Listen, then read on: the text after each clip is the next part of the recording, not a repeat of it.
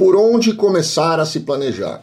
Ana, essa é uma excelente pergunta e eu sempre respondo ela da mesma forma, porque muita gente me pergunta. Eu acredito que a forma de você começar a se planejar melhor que existe no mundo é você conversar com um advogado de imigração. Antes de qualquer coisa.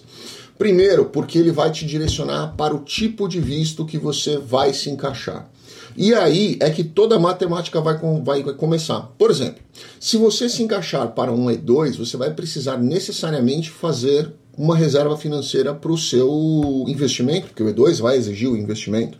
Se você se caracterizar para um L1, você vai ter que estruturar a sua empresa, abrir a empresa nos Estados Unidos, montar o business e aí reservar também um caixa para poder fazer essa empresa é, girar por um, por um determinado tempo, manter essa empresa por um determinado tempo. Se você se encaixar para um EB, você vai precisar ter só o dinheiro da aplicação do visto, porque você não vai precisar fazer o investimento imediatamente e você vai ter um prazo para fazer esse, esse investimento.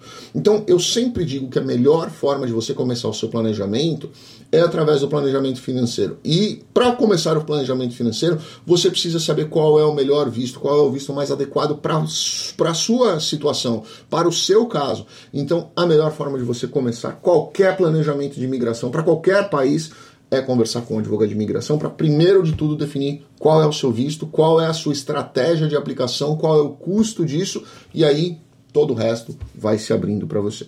Então, eu acho que é importante você analisar o seu perfil. Por isso que eu sempre digo, conversa com um advogado de imigração da sua confiança e ele vai saber direcionar qual é o melhor caminho para você seguir, qual é o melhor visto para você escolher. OK? Grande abraço a todos, fiquem com Deus. Deixa sua pergunta aqui, a gente vai tentando responder uma por uma para vocês. Obrigado.